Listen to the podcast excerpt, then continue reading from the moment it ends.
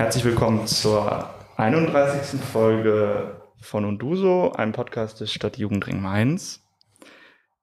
Diesmal sind wir ein bisschen weiter weg, sonst sitzen wir immer so schön in der Geschäftsstelle des Stadtjugendrings, knapp 550 Kilometer nördlicher oder nord nordöstlicher hier in Berlin im Paul-Löbe-Haus. Genau.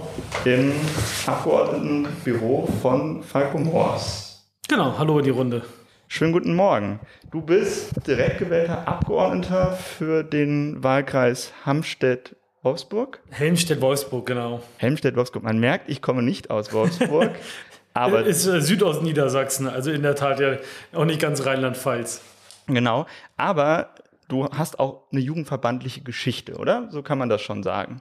Ja, absolut. Also ich meine, ich, ich sage immer, ich bin über die Jugendverbände und genau genommen über den VCP, also die Pfadfinder, ähm, die evangelischen Pfadfinder groß geworden, so nenne ich das immer. Also habe ganz klassisch irgendwie mit sechs da auch als Teilnehmer angefangen und dann, glaube ich, so bis äh, ja auch zum Weltverband irgendwie auf allen Ebenen aktiv und ehrenamtlich aktiv gewesen. Ähm, insofern, glaube ich, kann man eindeutig sagen, dass ich so einen jugendverbandlichen Hintergrund habe und ähm, also auch wenn ich im Gespräch mit vielen bin, würde ich immer sagen, dass ich in meinen Jugendverbandszeiten mindestens so viel gelernt habe wie in der Schule und wahrscheinlich auch das Relevantere, ähm, aber da kommen wir bestimmt nochmal drauf.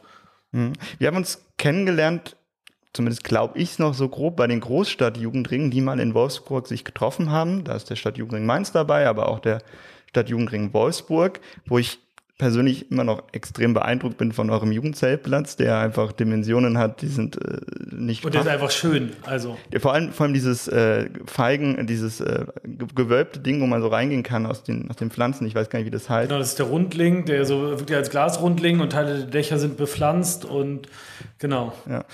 Genau, und da haben wir uns kennengelernt und dann kam auch die Idee, lass uns doch mal reden, weil ich glaube, ganz spannend ist, auch mal so eine, so eine Geschichte zu erleben, wie jemand aus einem Jugendverband auch dann in die Politik kommt. Aber bevor wir vielleicht darüber reden, machst du ja eigentlich nicht vor allem Jugendpolitik hier in Berlin, sondern bist, kann man das sagen, Wirtschaftspolitiker?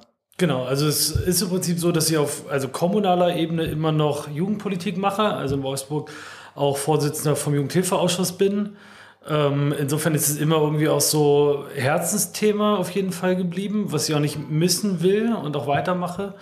Ähm, aber hier in Berlin mache ich Wirtschaftspolitik und Digitalpolitik. Das sind eigentlich so meine, meine Hauptfelder und vor allem so auch die ganze Schnittstelle. Also eigentlich mache ich alles, was auch in Richtung digitale Wirtschaftspolitik geht, mache dann ganz viel eben auch, was ähm, den Bereich Künstliche Intelligenz angeht und vieles, was so da irgendwie mit rein spielt, die vielleicht im ersten Moment auch total trocken klingen, so Telekommunikationsrecht, Kartellrecht, ähm, wo man sich am Anfang vielleicht erstmal so denkt, wow, also was ist das eigentlich und ähm, warum ist das relevant? Aber es ist halt am Ende super spannend, weil gerade wenn man über Kartellrecht ähm, sprich, dann geht es ja um die Macht von großen Unternehmen und deswegen erklärt es dann auch, wo so die Schnittstelle zur Digitalpolitik ist, weil es natürlich eben auch gerade um die Macht von großen Digitalkonzernen, ähm, also so die Gaffers der Welt, so Google, Amazon, Facebook und andere, ähm, ja, das also das sind eigentlich so meine Hauptarbeitsbereiche hier. Wir haben eben gar nicht dazu gesagt, für welche Partei du im Bundestag sitzt die SPD ist es ja. Ist das so ein Kernthema der SPD, so Wirtschaftspolitik? Ich würde jetzt eher sagen, das ist eher so Soziales. Ist man da so der Außenseiter oder so äh, im Kern des Geschehens bei der SPD? Mm, also ich nehme das eigentlich nicht so wahr, dass es ein Randthema für uns als SPD wäre. Also ich glaube, klar, klassische SPD-Themen sind wahrscheinlich Arbeit und Soziales, Rente, natürlich auch die Frage von Bildung. Ähm, aber Arbeit funktioniert ja nicht ohne Arbeitgeber und ohne Wirtschaft. Und insofern ähm, glaube ich, ist es auch aus meiner Sicht am Ende ja nicht zu trennen. Ähm, und es ist für mich eben auch ja vor allem überhaupt kein, kein unwichtiges Thema, was irgendwie so unter ferner Liefen Klar, ich glaube, also ich will wahrscheinlich jeder über seine Themen sagen, wie wichtig die sind. Mhm. Aber nee, also ich finde, das ist ein Thema mittendrin und auch für uns. Wir sind auch der größte Ausschuss im Bundestag und ähm, das zeigt ja vielleicht auch nochmal die Bedeutung, wobei Energiepolitik bei uns ja auch noch mit dabei ist. Also wir machen im Ausschuss Wirtschaft und Energie. Ich mache aber Wirtschaft und nicht die Energiethemen. Wenn, wenn wir jetzt mal so von einer Stadtperspektive schauen, wo sind denn jetzt ist man denn am meisten betroffen von eurem Ausschuss, wenn ihr Entscheidungen trefft oder wenn äh, quasi Gesetze bei euch durchgehen? Also wenn ich jetzt mal so aus meiner Wolfsburger Perspektive auch gucke, dann sind natürlich so die Megathemen sind Transformation, also Veränderung, gerade auch von Industrie. Ähm, also sprich alles, also wir sind in Deutschland ein Industrieland, da sind die meisten Arbeitsplätze, da sind gut bezahlte und sozial abgesicherte Arbeitsplätze, aber es ist natürlich völlig klar, dass Industrie sich auch ich meine, wie sage ich das aber von dem Hintergrund ähm, des Klimawandels einfach verändern muss und Industrie halt nicht mehr so funktioniert, wie es halt früher funktionieren konnte. Ähm, und da natürlich der Wirtschaftsausschuss eben auch eine entscheidende Rolle spielt, wie so eine Transformation, die Veränderung eigentlich gestaltet wird.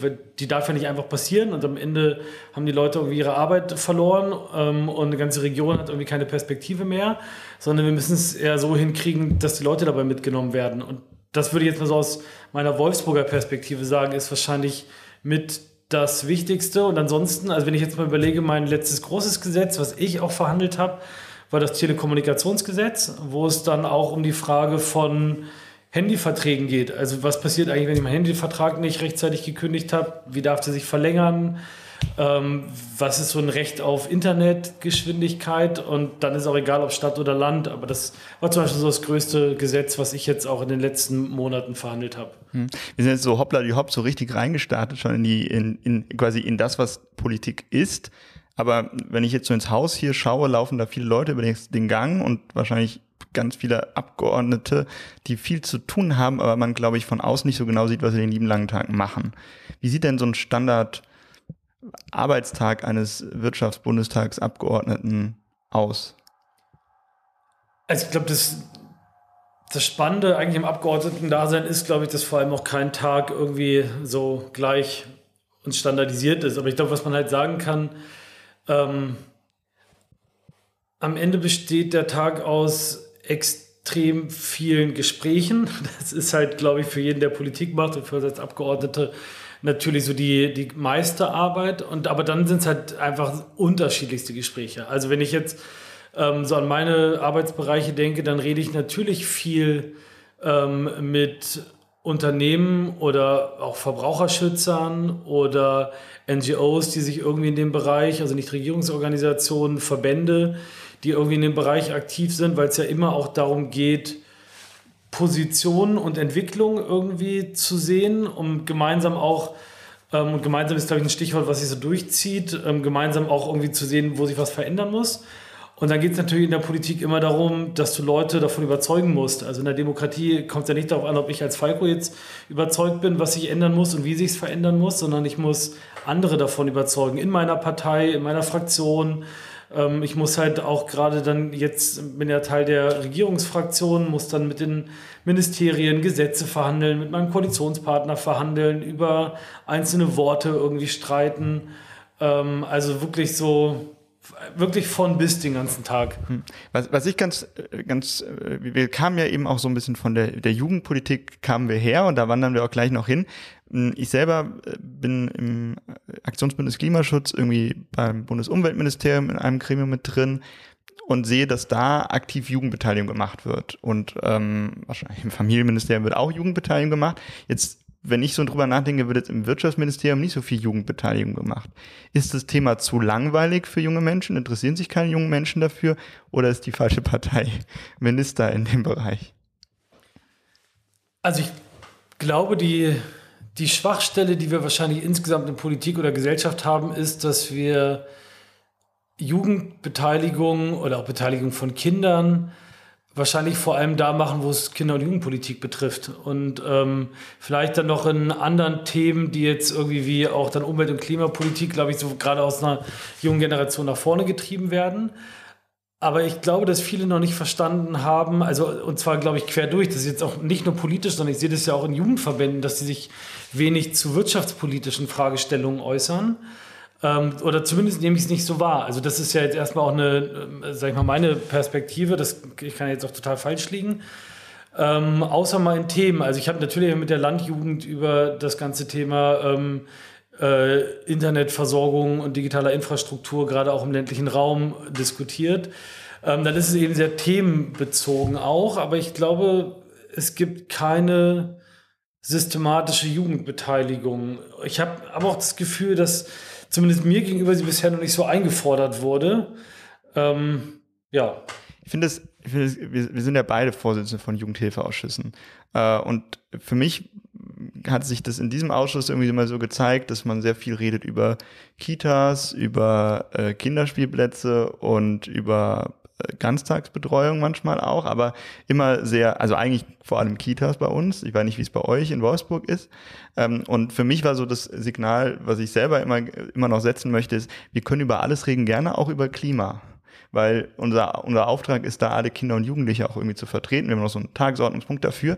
Und das Selbstverständnis bei Jugendbeteiligung ist ja selten, dass es einfach alles sein kann. Äh, und ich auch mich selber in meiner Rechtfertigungsdiskussion befinde, wenn ich sage, ja, jetzt interessiere ich mich gerne für Graffiti und ja. wie man legale Wände schaffen kann. Und das ist jetzt wichtig, weil Kinder und Jugendliche mich angesprochen haben und das gerne bewegen würden. Und das, was ich als Problem an der Stelle sehe, auch jetzt so bei bundespolitischen Sachen, erstens ist es weit weg, das ist nochmal was ganz anderes und ist verdammt kompliziert. Aber zweitens, äh, dass junge Menschen Angst davor haben, dass sie nicht ernst genommen werden, wenn sie da eine Meinung zu hätten mhm. und quasi sie gar nicht entwickeln, weil sie so weit weg ist. Also wenn ich gerne dein, deine Sicht, aber wenn ich so Jugendbeteiligungsprozesse anschaue, dann fängt immer der Kindheitsspielplatz bei uns als erstes Thema an und dann wird es ganz schnell dünn äh, mit dem, was quasi von Verwaltung oder von Politik als Ideen kommt, was denn eigentlich beteiligt werden kann. Mhm. Also ich, also ich würde mal jetzt aus Wolfsburger Perspektive beim Jugendhilfeausschuss sagen, dass sich das, aber auch weil wir es aktiv betrieben haben, insofern ein bisschen geändert hat in den letzten Jahren, als dass wir ganz bewusst ähm, mehr Jugendthemen uns vorgenommen haben. Aber, also das ist jetzt nur, also was ich sagen will, ist, wir haben vor allem, ich würde sagen, vor fünf, acht Jahren auch über Kinderbetreuung, Kitas, genau was du gesagt hast, gesprochen und haben dann sehr stark uns das ganze Thema ähm, von Jugendverbänden, Jugendtreffs, Jugendorte, also auch nicht nur ein Ort, ist nicht nur ein Haus, wo irgendwie ein Sozialpädagoge ist, ähm, sondern ist auch ein Raum im öffentlichen Raum, den Jugendliche aber gerne für sich in Anspruch nehmen. Und haben da immer mehr ähm, auch wirklich Jugendthemen mit in den Jugendhilfeausschuss reingenommen. Aber es ist trotzdem immer noch klassisch Kinder- und Jugendbezogen geblieben. Also es sind jetzt eben nicht, ähm, so wie du das sagst, dass wir jetzt im Jugendhilfeausschuss irgendwie groß über Umwelt- und Klimaschutz sprechen. Was wir aber gemacht haben und angefangen haben im Rahmen von Jugendbeteiligung, sind eben so Jugendforen. Also wir haben auch eine Kinder- und Jugendkommission zum Beispiel bei uns, die halt eben als Unterausschuss ähm, gerade auch Jugendliche mitbeteiligt. Wir haben einen Kinderbeirat in der Stadt. Ähm, und wir haben aber da auch nochmal dann spezielle Jugendforen zum Beispiel zum Thema Verkehr gemacht, weil wir natürlich schon auch geguckt haben, wo die größten Interessen sind. Und da war eben gerade das Thema Verkehr, öffentlicher Verkehr, ähm, also Buspreise, Busfahrzeiten, ähm, Busfahrpläne war halt irgendwie eins der Top-Themen, was diskutiert werden wollte auch einfach. Und deswegen haben wir dann dazu zum Beispiel ein spezielles Jugendforum ähm, auch organisiert als ähm, Beteiligungsmöglichkeit. So, aber also das war jetzt noch so die kommunale. Ich will mhm. noch mal ganz kurz vielleicht auch aber zu deinem anderen ähm, Punkt was sagen. Ähm, ich glaube, was wir wahrscheinlich alle einfach deutlich machen müssen, und dann glaube ich, muss auch keine Angst haben, was wir deutlich machen müssen, und da fängt ja für mich Beteiligung an, was betrifft mich das eigentlich in meiner Lebensrealität, also meinem Alltag? Und ich glaube, da muss man nämlich auch keine Angst haben, ob man das letzte Konstrukt irgendwie verstanden hat, sondern dann kommt man ja aus der persönlichen Perspektive, was heißt das eigentlich für mich und was sind meine Bedürfnisse? Und dann finde ich, muss sich ja keiner damit verstecken, weil damit kann man ja nie irgendwie falsch liegen, wenn man sagt, was einem selber fehlt oder was man selber erlebt. Ähm, und dann, glaube ich, wäre auch Beteiligung wahrscheinlich einfacher. Hm. Vielleicht eine Sache zu diesem eurem Wolfsburg Jugendhilfeausschuss. Hast du, hast du den Eindruck, dass es bei, oder wie läuft das bei euch? Das ist eher aus, aus politischen Parteien so die Tendenz dazu, mehr zu machen, als nur auf Kitas zu schauen? Oder ist es eher von der Verwaltung? Oder ist es von den Vertretern irgendwie von den, von den Verbänden oder die nicht von politischen Parteien sind? Wo kommt da dieser Impuls her? Also ich würde sagen, das liegt einfach sehr klar daran, dass ich damals als Jugendhilfeausschussvorsitzender zusammen auch mit dem Stadtjugendpfleger, mit der ähm, Dezernentin für Kinderjugendbildung, ähm, mit der Jugendamtsleiterin, mit dem Jugendring, wir uns das einfach ganz bewusst vorgenommen haben, mehr jugendpolitische Themen in den Jugendhilfeausschuss reinzuziehen und zu diskutieren dort. Und was wir gemacht haben, und das war echt ein Meilenstein, finde ich, in der Arbeit äh, des Jugendhilfeausschusses, wir haben eine integrierte Jugendhilfeplanung in Wolfsburg aufgestellt, wo wir gesagt haben, wir wollen eben nicht situativ Politik machen, so nach dem Motto, wem fällt denn gerade mal ein Antrag ein?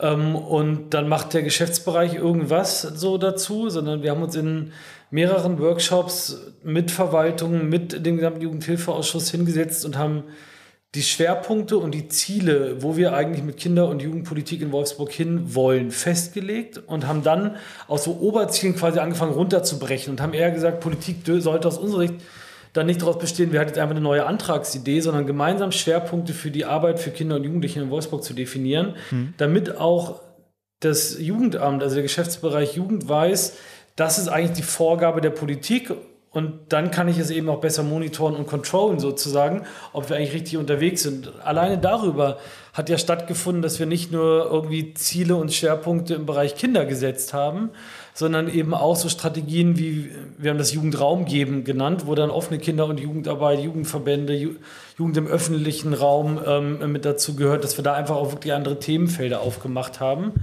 Und deswegen war das ein, also es war kein Zufall, sondern einfach ein klarer Plan, den wir hatten und der dann so im Laufe der Zeit einfach mehr Form auch angenommen hat.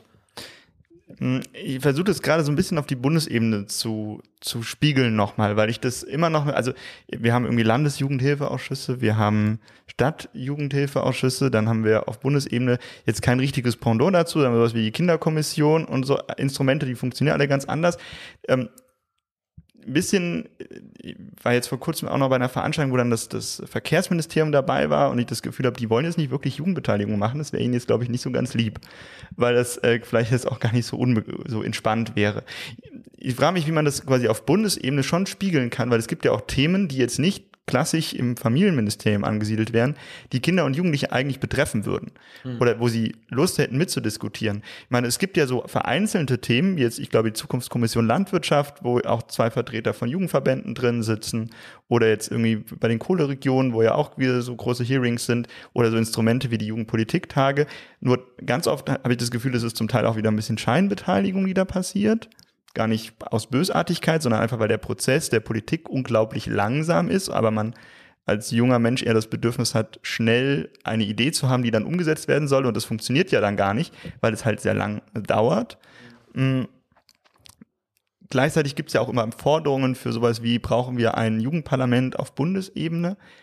Wo ist denn da der Weg? Also ganz, ich finde auch so ganz spannend ist, es gibt ja einerseits diese Perspektive Jugendverband, die Perspektive Bewegung, so Friday for Futures, mit wem redet man dann mehr? Ist es eher so eine strukturierte Perspektive? Ist der Bundesjugendring der Ansprechpartner für alles, was Kinder und Jugendliche angeht? Oder sollte noch was daneben sein? Ich glaube, da gibt es keine richtige Antwort drauf, aber irgendwie das Gefühl, dass es auf Bundesebene noch nicht so richtig die, die klaren Instrumente gibt, wie man strukturell einfach da was bewegt, da sehe ich, ist schon irgendwie noch Handlungsbedarf. Mhm. Also wir haben ja vorhin schon mal so ganz kurz auch angerissen, dass ich ja aus den Jugendverbänden und eben auch ja über Jugendring und ja auch im Bundesjugendring aktiv war. Insofern bin ich natürlich ein großer Freund von Beteiligung und auch einfach Legitimation von Vereinen und Verbänden, weil das ist für mich natürlich die große Stärke, dass dort auch eine demokratische Willensbildung und Positionsfindung stattfindet. Also nicht, ich sage es jetzt mal platt, da ist jemand, der hat eine fixe Idee und dann äh, meint sie oder er, jetzt müssten alle folgen, sondern dass ja auch ähm, eine, also einfach wirklich eine Meinungsbildung in einem Verband ist, die dann ja auch nachverfolgt wird. Also wo es ja auch nicht einfach ist, ich hau die raus, sondern dann ja auch ein, was ist denn jetzt eigentlich draus geworden? Und das eben, das meine ich mit Nachverfolgen stattfindet. Deswegen glaube ich, haben natürlich auch gerade der Bundesjugendring so eine super wichtige Funktion als eben bundesweite ähm, Interessenvertretung ähm, von Jugendinteressen, genauso wie das aber auch eine Sportjugend zum Beispiel auch tut. Ähm, was wir aber natürlich auch, das kann man ja selbstkritisch auch einfach mal sagen, sehen, dass Jugendverbände natürlich auch nicht alle Jugendlichen immer in der Gänze ähm, abbilden können. Und natürlich, so wie du es auch gesagt hast, das Interesse von einigen ja auch eher ist, sich mal nur in einzelnen Themen und vielleicht auch kurzfristiger zu beteiligen. Ähm, und ich glaube, auch da muss es dann eben eine Beteiligungsform neben den klassischen verbandlichen Strukturen geben. Nicht, weil ich glaube, dass die verbandlichen Strukturen ähm, jetzt irgendwie nicht gute Jugendbeteiligung machen würden. Also ich habe ja gesagt, dass das für mich der Hauptweg ist, aber ich glaube, weil es eben daneben auch irgendwie themen- und aktionsbezogene Beteiligung geben muss. Aber, und das spiegelt sich ja vielleicht auch in dem einen wieder, was du gerade gesagt hast, man muss halt aufpassen, dass das dann nicht einfach nur irgendwie so eine Schaufensterbeteiligung ist, weil das finde ich ist ja immer die Gefahr. Wenn du halt einfach an einer Stelle Leute zusammenholst, dann dürfen alle mal mitreden und dann gehen sie alle wieder auseinander und dann hinterher ist es vielleicht den Ministerien oder der Politik oder wem auch immer überlassen, sag ich mal, so ein bisschen, ja, das nehme ich, das beachte ich, das mache ich nicht und dann ja auch keine wirkliche Rückkopplung und Reflexion mehr stattfindet ähm, dann ist das halt auch keine echte Beteiligung. Sondern echte Beteiligung heißt ja in der Vorbereitung, in der Durchführung und auch in der Reflexion hinterher beteiligt zu sein. Ähm, und insofern brauchst du halt eben auch solche Strukturen. Was mir da gerade so einfällt, wir in Mainz sind gerade dabei, noch so ein Jugendbeteiligungskonzept quasi auf die Beine zu stellen. Und äh, da überlegen wir jetzt auch in die Richtung, brauchst einen Achterrat, brauchst ein Jugendparlament, brauchst ein Jugendforum. Ein Projekt eines Jugendforums haben wir schon als äh, quasi als Pilotprojekt und meine Aussage war immer dabei zu sagen, wir müssen aufpassen, dass wir die jungen Menschen, die sich äh, jetzt schon beteiligen in Strukturen und Vereinen, ähm, dass die nicht jetzt in so eine Doppel- und Dreifachbelastung sind. So wenn ich wirklich mich beteiligen will, dann muss ich halt im Jugendforum sein und auch noch in meinem Verband mhm. und auch noch da und da. Aber das, was in meinem Verband war, das zählt nicht mehr in dem einen städtischen Forum, weil war ja nicht, war ja nicht in diesem Jugendparlament drin, um jetzt mal mehrere Begriffe zu nennen. Und deshalb, glaube ich, ist so eine gemeinsame Denkrichtung, wo du irgendwie sowas wie Jugendzentren, die jetzt eher weniger verbandslandschaftlich sind, und auch noch ähm, Jugendverbände mit drin hast, wichtig, weil dann kannst du alle Gruppen abdecken und gleichzeitig haben ja Jugendverbände, muss man sich ehrlich sein, ein Riesenprivileg, weil sie sind hm, Strukturen, die lange sind. Und Politik ist ja in einer Sache gut, wenn jemand nur einmal sagt, er hätte gern was und übermorgen wird es vergessen, dann ist die Chance, dass es nicht passiert, höher, als wenn da so ein Verband wie der BDKJ kommt und nach drei Jahren fragt, hey, ihr habt doch gesagt, ihr macht das und dann passiert da auch was. Ja. Weil genau das ist ja, am Ende ist es ja auch eine Lobbyorganisation für junge Menschen und da ist quasi eine Institution, wo eine Einzelperson sich meldet, die ist halt in drei Jahren älter. Das ist das Problem an jungen Menschen, die werden halt älter und sind nicht mehr jung. Und da, da, da ist halt nicht der Wumms dahinter, als wenn jetzt irgendwie, weil nicht der, weil ich glaube, die Organisation irgendeines Automobilkonzerns dann die ganze Zeit auch quasi kontinuierlich quasi dabei sein kann, wie so ein Gesetzprozess entsteht. Da, glaube ich, brauchst halt auch so Strukturen wie Jugendverbände und irgendwas zusammengedachtes. Aber für mich klingt es immer noch danach, es bräuchte auf Bundesebene so eine Gesamtkonzeption und irgendwie, wie die aussieht, weiß ich nicht, aber das ist ja auch maximal komplex. Ja, und ich glaube, man, also man muss sie halt auch einfach, glaube ich, dann mit den vorhandenen Strukturen auch zusammen entwickeln und diskutieren, weil auch das, finde ich, ja Jugendbeteiligung. Jugendbeteiligung heißt ja nicht, dass ich jetzt, ähm, also bin jetzt auch nicht mehr ganz im jugendlichen Alter, sondern knapp drüber, würde ich mal sagen. Ähm, dass auch nicht ich ja sage, wie Jugendbeteiligung auszusehen hat, sondern Jugendliche eigentlich mir sagen, wie Jugendbeteiligung auszusehen hat. Und dass ähm, man das ja eben auch zusammen entwickelt. Also auch damit, das ist, finde ich, jetzt auch schon eine Frage von Jugendbeteiligung, gemeinsam zu entwickeln, wie sich eigentlich Jugendliche und Jugendverbände dann eben auch einbringen und kontinuierlich beteiligen wollen und es eben auch können und das eben auch ernsthaft, weil es eben nicht eine Alibi-Beteiligung von ich frage dich mal und hinterher ignoriere ich dich sein darf, sondern es muss ja eine Beteiligung sein von, wir entwickeln etwas zusammen und ich nehme dich ernst. Das ist doch eigentlich der Schlüssel von Beteiligung, dass ich mein Gegenüber ernst nehme. Und dann brauche ich eben am Ende auch auf beiden Seiten genau, sage ich mal, Dinge, die funktionieren und von beiden auch ernst genommen werden. Vor allem sind das Mechanismen, die ja gar nicht nur für Jugendliche notwendig sind. Also das ist ja mit jedem anderen ähm, Bedürfnis von engagierten Menschen, die irgendwie gerne in der Politik was bewegen wollen, aber jetzt nicht irgendwie Gesetzestexte schreiben können oder gute Briefe. Da muss man ja auch einfach erstmal nur ernst nehmen, obwohl vielleicht der Rahmen gar nicht so ernst zu nehmen ist. Ja. Wir haben eben gesagt, dass du ja ein Musterbeispiel bist vom Jugendverband in die Politik. Das war jetzt vielleicht ein bisschen überspitzt, aber äh, vielleicht passt es auch ganz gut.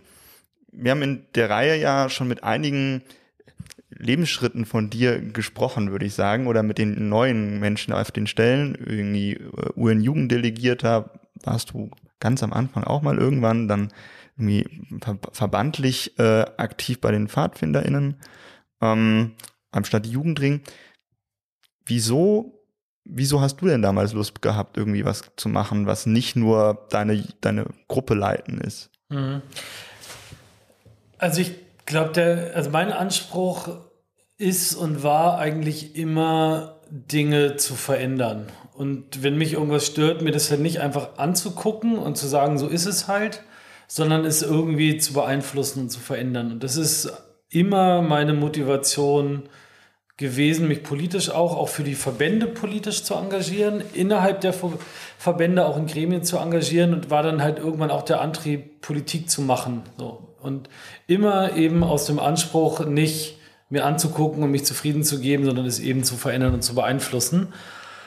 Und ich habe ja kommunal dann sozusagen angefangen, also hab, oder ich habe viel in den Verbänden gemacht auf unterschiedlichsten Ebenen, habe ja dann, du hast es erwähnt, ich war mal UN-Jugenddelegierter 2009, ich war im Vorstand vom Europäischen Jugendforum, also quasi der Europäische Jugendring, habe da vor allem auch ähm, EU-Afrika-Beziehungen, habe ähm, auf der UN-Ebene die Interessenvertretung von Jugendverbänden und jungen Menschen ähm, wahrgenommen und irgendwann habe ich aber gesagt, ich will eigentlich nicht nur die verbandliche Seite haben, die Politik sagt, was wir gerne hätten, sondern ich will eben auch auf der anderen Seite, in Anführungszeichen anderen Seite sitzen und die Politik eben selber mitgestalten. Und war, bin relativ früh schon in den Jugendhilfeausschuss als eben, wie man es nennt, sachkundiger Bürger.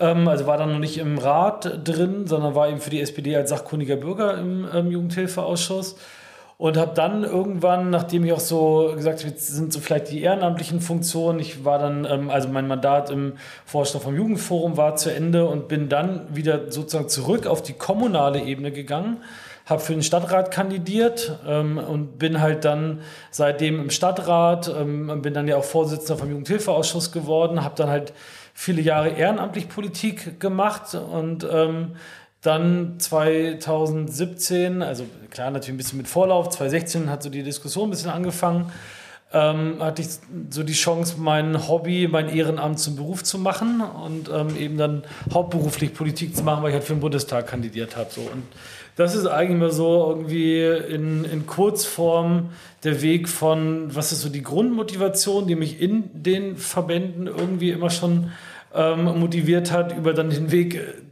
in die Politik rein, in Kurzform mal so zusammengefasst.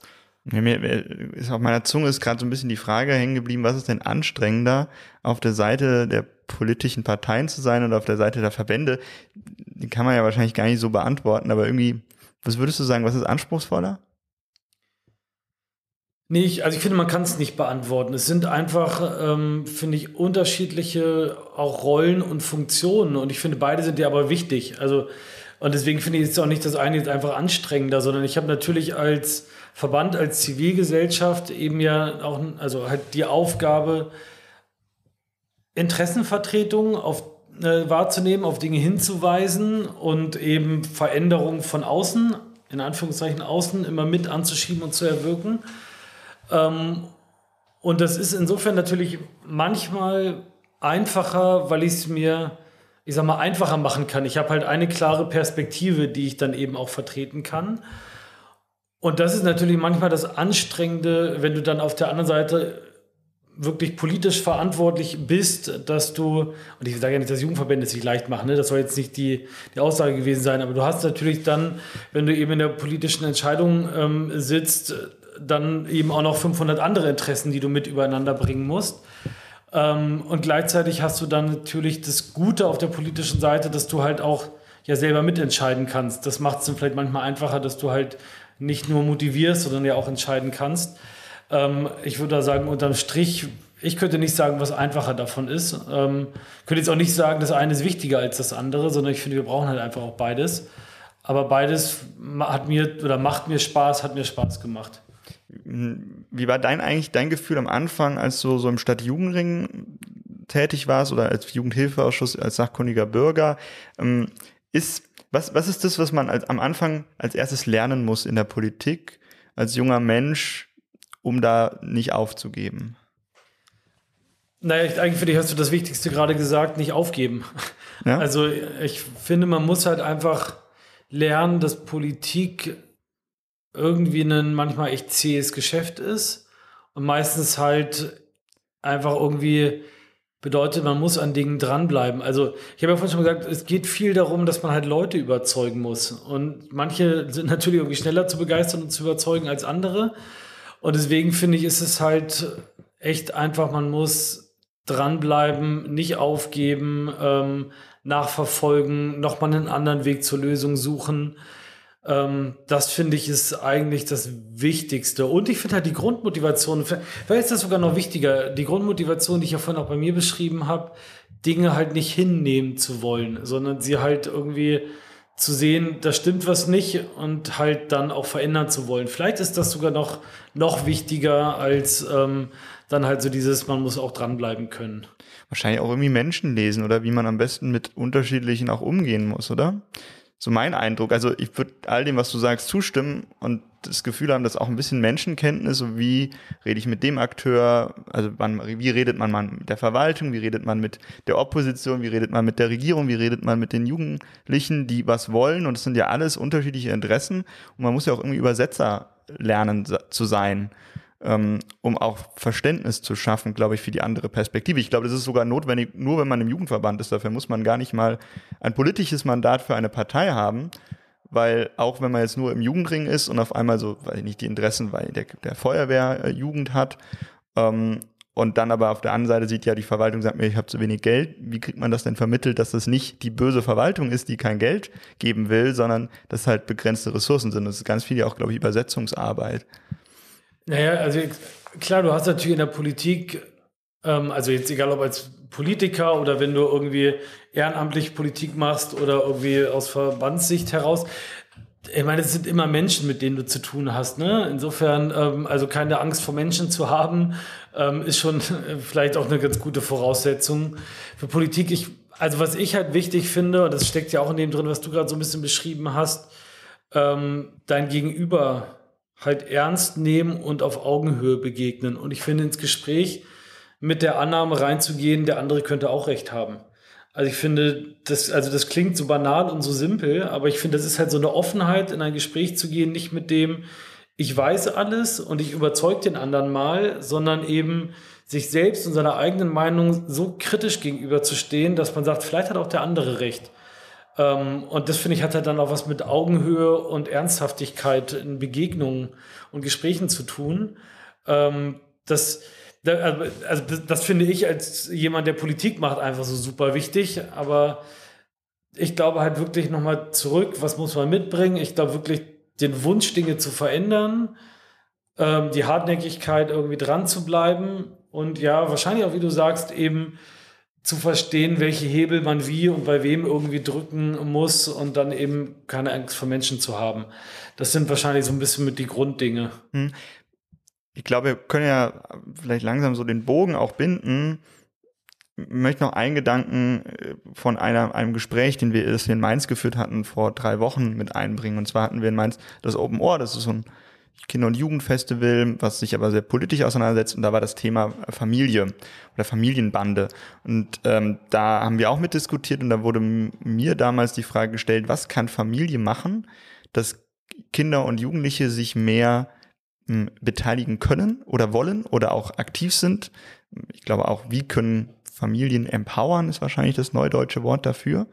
Und jetzt immer auch in dem, was wir jetzt hier erzählen, ich glaube, zumindest ich würde sagen, man muss sich so ehrlich machen, das ist jetzt noch nichts, was jetzt in allen gesellschaftlichen Schichten so einfach ist, da sich zu beteiligen, weil es auch einfach sehr viel auch immer noch irgendwie Strukturen sind, die nicht niederschwellig sind, als auch, dass Menschen irgendwie gewisse Grundvoraussetzungen brauchen, mhm.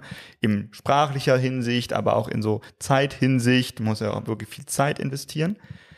Und ich mich immer noch frage, was ist das, was man eigentlich in der Familie was man den Eltern empfehlen kann, was sie ihren Kindern beibringen. Meine Antwort war keins von diesen drei Punkten eben, obwohl ich alle drei wichtig finde. Mein Punkt war, ähm, jungen Menschen oder Kids zu vermitteln, dass es nicht klare Antworten gibt, also quasi, dass man als Eltern Regeln gibt, aber gleichzeitig erzählt, das ist kein Gesetz, was für ewig gilt. Du darfst gegen mich rebellieren. Mhm. Und ein bisschen ist es ja das, was du gesagt hast vorhin mit, äh, man möchte die Welt verändern, und zu einem besseren Ort machen und dabei nicht sagen, die Welt jetzt ist scheiße, sondern sie sie, also quasi immer den Veränderungsanspruch, gleichzeitig, also so, ich habe das, ich, ich habe gesagt jetzt, ich benutze gerade sehr viele englische Widerwörter, obwohl ich das gern vermeiden will. Ich glaube, das ist hier äh, Ambiguität, sagt man, glaube ich, dazu. Ich glaube, mhm. das ist das, was ich, glaube ich, Familien sagen würde, dass sie es vermitteln. Oder was, was denkst du? Was, was, also, weil ich glaube, Bildungsbürgertum, wenn man die Begriffe nochmal benutzen möchte an der Stelle, auch wenn sie gar nicht passen, ich glaube, da gibt es schon sehr viel Voraussetzungen, um politisch sich zu beteiligen. Aber was ist mit denen, die jetzt quasi nicht schon von ihren Eltern erklärt bekommen, wählen ist toll?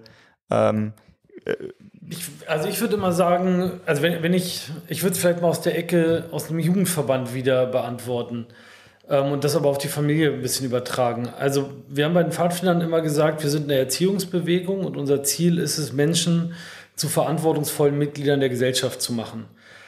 Und wenn ich das jetzt auf die Familie übertrage, würde ich sagen, die Kinder zu verantwortungsvollen Mitgliedern der Gesellschaft zu machen.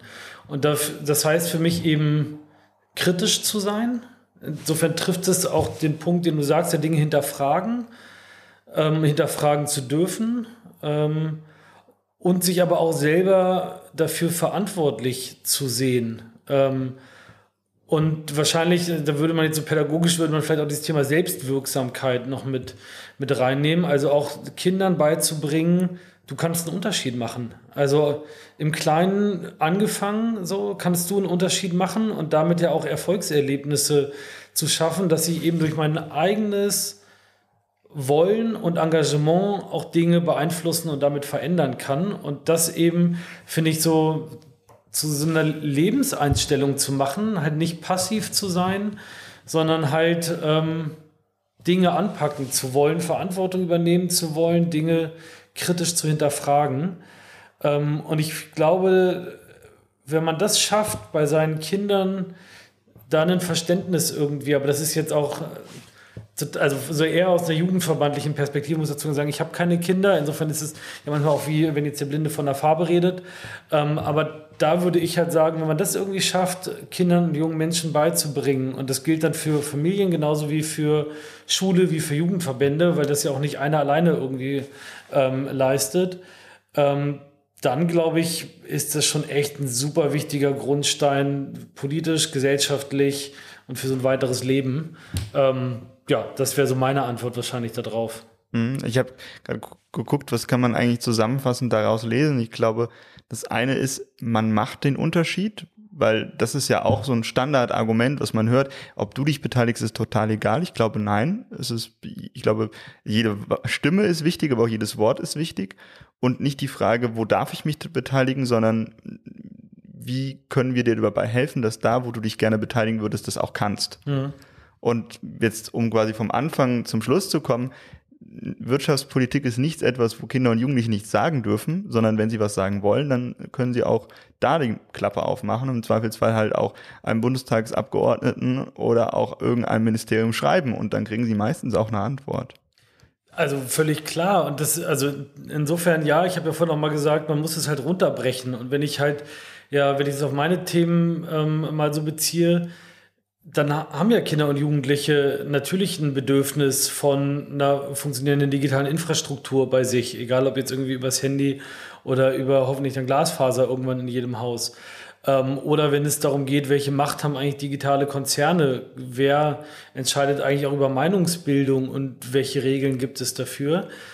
Da muss ich ja nicht am Ende irgendwie auch gleich auf Gesetzesebene mich auch einbringen wollen als Jugendlicher, aber ein Bedürfnis zu haben und zu sagen, so hey, das ist wichtig und bitte hier, das muss passieren, ähm, da muss sich ja, finde ich, keiner verstecken, weil das Bedürfnis ist ja erstmal richtig, kein Bedürfnis ist jetzt irgendwie falsch.